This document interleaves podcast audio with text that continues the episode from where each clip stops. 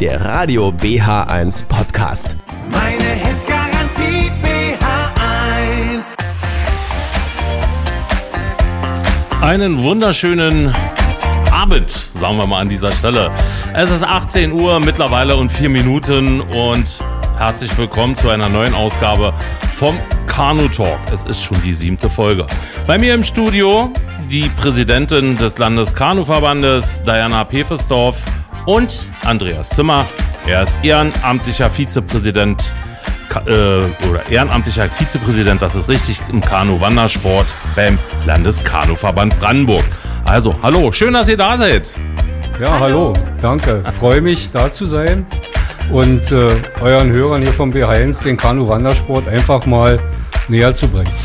Okay, und das werden wir auch gleich tun. Das ist versprochen. Ja, wir spielen erstmal ein bisschen Musik und dann sind wir da. Also, heute geht es um das Thema Kanu-Wandern, Diana. Genau, richtig. In der. Genau, in der siebten Folge. Okay, jetzt spielen wir erstmal ein bisschen Musik und wie gesagt, danach geht es los. Das ist der Kanu Talk Nummer 7 oder Folge Nummer 7. Bei mir im Studio Diana Pefesdorf, die Hallo. Präsidentin. Hallo. Beim Landeskanuverband Brandenburg und Andreas Zimmer, ehrenamtlicher Vizepräsident Kanu Wandersport. Und Kanu Wandersport, das ist heute unser Thema.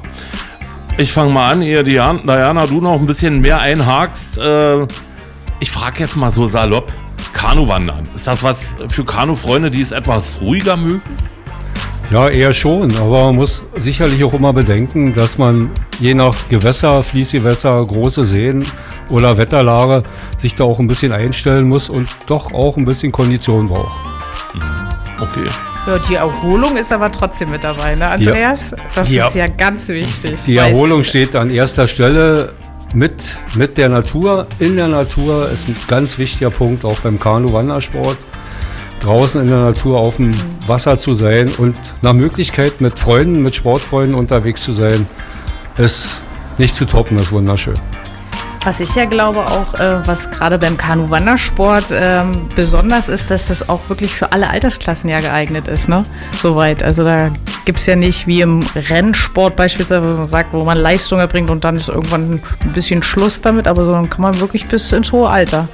Von Bis, klein in, auf. bis ins hohe Alter, alle Altersklassen. Es ist nicht selten, dass wir auch Sportfreundinnen und Sportfreunde dabei haben, die 80 Jahre alt sind. Cool. Sie sind vielleicht zu Fuß nicht mehr ganz so fit, aber im Boot topfit. Wunderbar.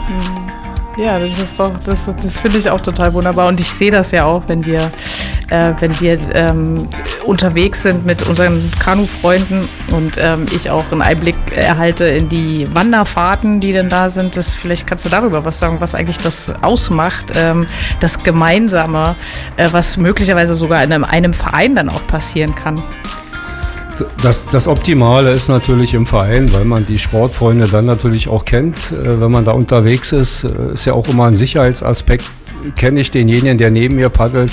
Was kann ich da erwarten? Aber es ist, es ist wirklich das Kennenlernen, das Austauschen, nicht nur über den Sport, über viele Dinge des Lebens, viele Menschen kennenzulernen aus, aus der gesamten Bundesrepublik oder aus anderen Ländern. Es ist einfach perfekt, sich da eben auszutauschen, auch bei den gemeinsamen Pausen oder abends, wenn man übernachtet oder bei der Packfahrt beispielsweise. Es ist einmalig. Ja, das ist, ähm, was ich glaube ich auch einmalig finde, was ich nämlich kennengelernt habe im Rahmen des ganzen Verbandes, des Kanuverbandes, ist, dass ähm, die Kanusportlerinnen und Sportler über den, die Vereine dann letztlich auch wirklich richtig das Paddeln kennenlernen und erlernen und auch wissen, wie sie sich darin verhalten ähm, in einem Boot bei bestimmten Bedingungen. Die hattest du vorhin ja schon angesprochen gehabt. Ähm, vielleicht kannst du mal davon berichten.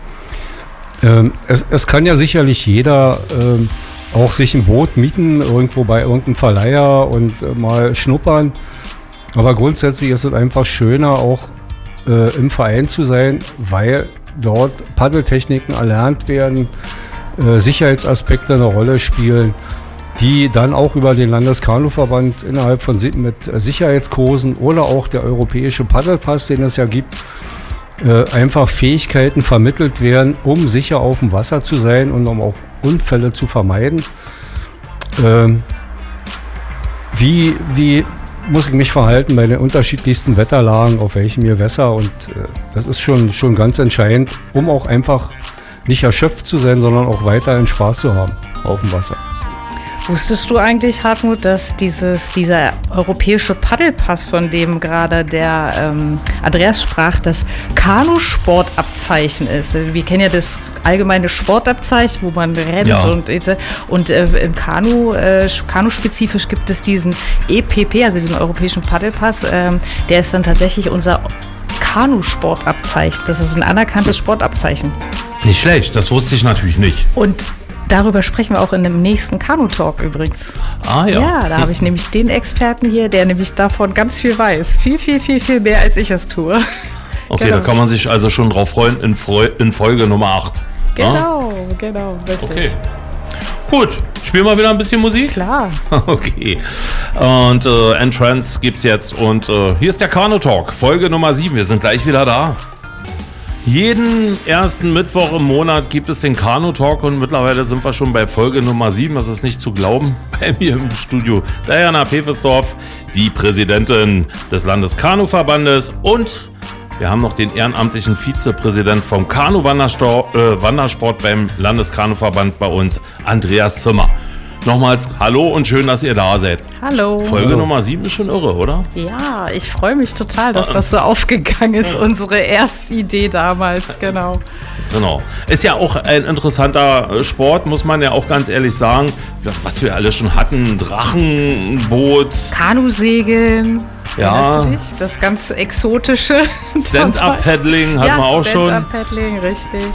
Und jetzt haben wir den Kanu-Wandersport. Das ist natürlich auch eine, eine tolle Sache. Das ist eine tolle Sache. Und eine richtig tolle Sache ist ja eine Kanu-Aktivität, Wandersportaktivität, die der Andreas auch seit vielen Jahren organisiert. Das ist nämlich die Potsdamer Kanu-Schlösserfahrt. Das ist ja ein toller Name, der sagt ja schon viel aus. Es geht um Schlösser, es geht um das Kanufahren.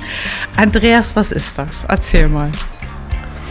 Das ist eine, es ist äh, die Geschichte, dass man Sport, den Kanu-Wandersport mit Kultur oder mit Potsdam verbinden möchte. Äh, Sportfreunde dazu einlädt, zu paddeln, Kultur in Potsdam kennenzulernen, zu schnuppern, um mehr auf Potsdam zu machen, auf die Schlösser und Parks, die wir hier haben, auf unsere Natur, auf die Landschaft und äh, die vielen Seen und die Menschen einfach kennenzulernen. Und äh, das machen wir jetzt seit über 20 Jahren. Dieses Jahr wird die 21. äh, Potsdamer Kanu-Schlösserfahrt stattfinden.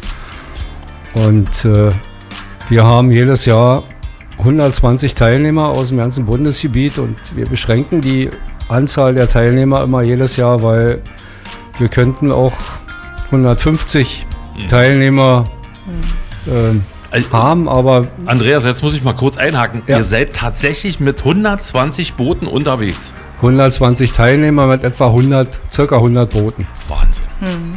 Und wenn du erzählst, wenn du sagst wir, wir beschränken, wer ist denn eigentlich wir? Ich. nee, Ja. aber letzt, letztendlich, wir haben äh, die Kapazitäten im Vereinsgelände nicht. Also wenn, wenn man sich vorstellt, da sind äh, 120 äh, Menschen auf dem Gelände mit äh, 50 Zelten, äh, verschiedenen Wohnwagen, Wohnmobilen, die da übernachten. Äh, dann die Ein- und Ausstiegsstellen, also wenn wir mit 100 Booten anlanden, die Boote ablegen, wir brauchen auch die Flächen, das braucht alles Zeit, Okay. auch wieder nach der Führung wieder ins Boot einzusteigen. Und äh, deshalb haben wir gesagt, 120 ist die Obergrenze. Also wenn du vom Vereinsgelände sprichst, dann meinst du ja den Verein Wassersportfreunde Pirscheide in Potsdam. Ähm, den hatten wir auch schon mal hier und Ja. zwar in einer ganz anderen Kanusportart und zwar im Kanu-Rennsport. Die allererste Folge, erinnerst du dich, Ja, Ralf? na klar. Äh, Hartmut Ralf. Wie komme ich jetzt auf Ralf? Keine Ahnung. Darfst auch Ralf zu mir Ja, wir haben einen Ralf bei uns im Verein, genau. Ähm, das sind die Wassersportfreunde Bescheide, die nämlich diese Potsdamer Kanu-Schlösserfahrt organisieren und ähm, 100 Boote am Stück auf der Havel, die wirklich einem Ziel folgen. Und ähm, das ist dort, das ist bestimmt ein super Bild. Ich selber habe es nur mal so gezerrt gesehen. Ich würde es mal gerne am Stück sehen. Wo kann man denn möglicherweise mal alle zusammen? Ihr habt ja sicherlich einen Plan, wo soll es denn hingehen dieses, diese, ähm, dieses Jahr und wo kann man euch mal so gesammelt auch äh, erblicken? Also es gibt jetzt äh, zwei Möglichkeiten. Die erste wäre am Samstag, den 3.6. Wir starten um 9 Uhr am Vereinsgelände und werden so gegen 10 Uhr durch die lange Brücke paddeln, durch die alte Fahrt. Und da gibt es dann die Möglichkeit, mal alle Boote am Stück zu sehen. Äh, Cool. Ziel- Ziel wird Sizilienhof sein und die zweite Variante ist dann am, am Sonntag, am 4., dann ist es Werder. Werder Insel ist das Ziel mit einer Führung dort und äh, da werden wir dann alle an der Regattastrecke dort anlanden. Ist dann sicherlich auch ein sehr schönes Bild. Und jetzt, Andreas, sag jetzt nochmal, das, das ist, finde ich, noch nicht so rübergekommen. Und da kann wirklich jeder mitmachen. Jeder. Das kann jeder mitmachen. Also ich muss jetzt nicht äh, Kanu-Erfahrung haben. Ich könnte sagen, oh, ich, ich möchte das mal miterleben. Ich, kein Problem. Das ist kein Problem. Ähm, man müsste irgendwie schauen, dass man selber mit eigener Ausrüstung dort ankommt, äh, mit ein, sich ein Boot mieten oder dergleichen. Ansonsten ist es kein Problem. Jeder kann sich anmelden. Man kann organisiert sein im LKV oder, oder am Deutschen Kanuverband. Man muss es aber nicht und jeder kann daran teilnehmen. Ja, super. Das ist ähm, die, ähm, ich frage mich ja, wie, wie, wie, wie planst du denn so eine Tour? Du hast ja erzählt, dieses Jahr geht es nach Sizilienhof, also zumindest an dem Samstag. Ähm, was sind denn da noch die Stationen und wie planst du das eigentlich? Na, die- Planung hat jetzt sicherlich äh, viel auch mit der Erfahrung der letzten Jahre zu tun. Äh, Da ich weiß, welche Strecken jetzt machbar sind oder nicht machbar sind. Äh, die Ein- und Ausstiegsstellen sind dann, muss man sich vorher nochmal anschauen, äh, wie ist, äh, sind Seerosen oder vorhanden oder nicht. Aber die Planung geht immer schon, wie bei vielen Veranstaltungen, nach der letzten Veranstaltung geht die Planung los. Wo überlege ich, wo wollen wir hinfahren? Und dann setzt man sich nachher im Team zusammen und plant die Einzelheiten, weil das geht ja auch um Verpflegung, Kaffee trinken, Mittagspause. Wo können wir anlanden? Wo können wir die Mittagspause machen? Und da sind viele Gespräche im Vorfeld notwendig, um die Dinge dann eben auch zeitlich äh, hintereinander zu planen. Also somit ist ähm, jedes Jahr auch eine andere Route tatsächlich da. Und in diesem Jahr, wie du vorhin erzählt hast, ist ja die in, am Samstag die Route ähm, beträgt 36 Kilometer. Die muss man ja auch irgendwie paddeln können. Das ist schon ein Stück, ne? Das ist schon ein bisschen. Also, also wir haben immer zwei Varianten. Also entweder die lange Strecke, die 36 Kilometer, dies Jahr um Potsdam rum, Schlenensee, Wublitz durch. Oder wir haben auch Strecken dann um Wannsee rum, dann sind es 33 Kilometer. Aber jeder hat immer die Möglichkeit, nach der Mittagspause auch abzubrechen und die kurze Strecke wieder zurück zu paddeln. Und wir haben natürlich da auch immer Sicherungsboote dabei, die dann die Sportfreunde dort begleiten. Genau. Sicherungsboot ist auch ein gutes Stichwort. da wird man eingesammelt, wenn man nicht, wenn man nicht ganz vorne mit, mitpaddelt. bei Na, ist ja Andreas. auch wichtig, Ja. das zu wissen, oder? Na klar. Finde ich. Wenn man da das nicht so gewohnt ist, da ist, kann, kann, ist, äh, ist schon mal vorgekommen, dass mal jemand aufgeben musste, oder? Wir, wir hatten äh, eine Sportfreundin, äh, die sich auch spontan angemeldet hat äh, zu dieser Veranstaltung, sich komplette Ausrüstung angeschafft hat, aber noch nie paddeln war. Okay. Und nach fünf Kilometern musste unser Sicherungsboot sie aufnehmen. Sie, sie konnte dann natürlich die Fahrt so äh, mitmachen oder auch daran teilnehmen. Aber es ist einfach besser, sich äh, vorher schon mal zu erkundigen oder vielleicht doch mal in einem Verein zu gehen und mal dreimal, viermal mitzupaddeln, gucken, ist es was für mich oder ist es wirklich nichts für mich. Aber ich kann sagen, es ist für jeden etwas. Man muss nur ein bisschen Freude mitbringen und dann funktioniert Apropos Freude, jetzt spielen wir ein bisschen Musik. Ja, ist auch freudig, stimmt. Genau. Ja, dritte Runde Kanu Talk. Sie haben richtig eingeschaltet hier auf Radio WA1. Sollten Sie sich vormerken, immer jeden ersten Mittwoch im Monat 18 Uhr Kanu-Zeit oder Kanu-Talk hier Kanu-Talk, genau. exklusiv auf Radio BH1. Bei mir im Studio Diana Pefesdorf, die Präsidentin des Landeskanuverbandes und Andreas Zimmer, ehemaliger Vizepräsident vom Kanubandersport beim Landeskanuverband Brandenburg und unser Thema logischerweise heute das Kanuwandern. Wir haben schon viel gehört. Wir haben auch gehört, dass es einen, eine Kanu-Schlösserfahrt gibt, was ich noch gar nicht so gehört habe. Und äh, Das ist äh, eine interessante Sache. Ja, und auch dieses Datum muss man sich vormerken. Nicht nur den ersten Mittwoch im Monat für den Kanu-Talk, sondern auch das Datum 3.6. und 4.6. in diesem Jahr. Es ist immer der erste, das erste Wochenende im Juni jedes Jahr. So kann man es sagen, glaube ich, Andreas, ne? Das ist doch richtig. Schön. Und ähm, wer ist eigentlich auf die Idee gekommen, so eine Schlösser-Kanufahrt zu organisieren? Ja, auf die, auf Ja. die Idee sind Sportfreunde auch aus unserem Verein, der Wassersportfreunde Pirscheide, gekommen. Äh, damals noch äh, kurz vorm Studium stehen äh, äh, der Lars Wulschläger und der Olaf Schulz. 1990, es dauerte dann allerdings nochmal zehn Jahre, äh, bis dann der Gedanke umgesetzt wurde, Kultur und Sport äh, zu verbinden. Ähm, die beiden haben das äh, dann drei Jahre gemacht und haben dann festgestellt, okay, sie müssen sich da etwas zurückziehen und äh, haben das dann damals dem damals äh, bei uns im Verein den Wanderwart, dem Jürgen Preutsch, äh, überlassen und der hat dann die nächsten Jahre das äh, übernommen. Äh, bis 2006 und danach hat es dann die Conny Schulz übernommen bis 2008 und dann war ich Wanderwart und seitdem bin ich verantwortlich für diese Tour. Die Idee ist fantastisch. Wie die beiden Jungs da drauf gekommen sind, kann ich leider nicht sagen. Äh, müsste ich sie mal fragen, aber es ist irre. Aber ist vielleicht auch egal, weil es ist irgendwie beständig. Ne? Also auf jeden Fall war es ein nachhaltiger Gedanke. Und wenn ich mir überlege, dass man dort ähm, Stationen hat an bestimmten Schlössern und Parks und Sehenswürdigkeiten, die Potsdam und Umgebung so bietet, da und ihr dort anlegt mit diesen 100 Booten, rund 100 Booten, bedarf es doch einer mega Logistik, auch hinsichtlich der Kapazitäten. Also Helfer, die ihr wahrscheinlich braucht für all die verschiedenen Aufgaben, die da anstehen. Also wenn ich, wenn ich jetzt darüber rede und sicherlich die Hauptorganisation habe, ohne die vielen Helfer, 30 bis 40 Leute, die permanent im Vorfeld oder während der Fahrt aktiv sind und helfen. Da geht es los vom Kaffeekochen zum Frühstück, die Brötchen ausgeben, bis zum Toilettenreinigen, Festzelt aufbauen, alles sauber machen, alles hinterher wieder abbauen, die Sicherungsboote. Es sind so viele Aufgaben, die dort äh, zu erfüllen sind. Müllstände aufstellen, äh, den Müll wieder hinterher zu sortieren, die Zelte, die Zelte einweisen, die Wohnwagen einweisen. Es, es sind so viele Aufgaben, die kann man alleine nicht machen. Und ohne diesem fantastischen Team wäre es nicht möglich, so eine tolle Veranstaltung zu machen. Naja, und du bist wahrscheinlich auch eine wichtige Person. Man merkt dir ebenfalls an, du brennst dafür. Und das finde ich gut. Ja. Ja, ja, auf jeden Fall. Ja.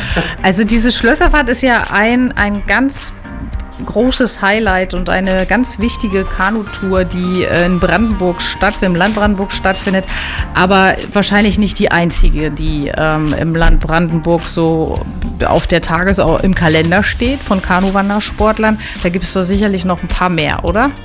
Ja, es gibt noch ein paar mehr. Es gibt in, insgesamt 29 Veranstaltungen, die wir im, im Land Brandenburg machen. Nur mal zu, kurz zu nennen, ähm, die traditionelle Osterspreefahrt, die Karfreitagstour auf der Neiße, der äh, Duathlon in Erkner von Dom zu Dom. Ähm, was habe ich unten? Die Herbstemster beispielsweise, die Gyrosfahrt vom KC Erkner, äh, vom KC, ja, vom KC Rehbrücke. Also das sind so die unterschiedlichsten Touren mit unterschiedlichsten Charakter, äh, an denen man teilnehmen kann.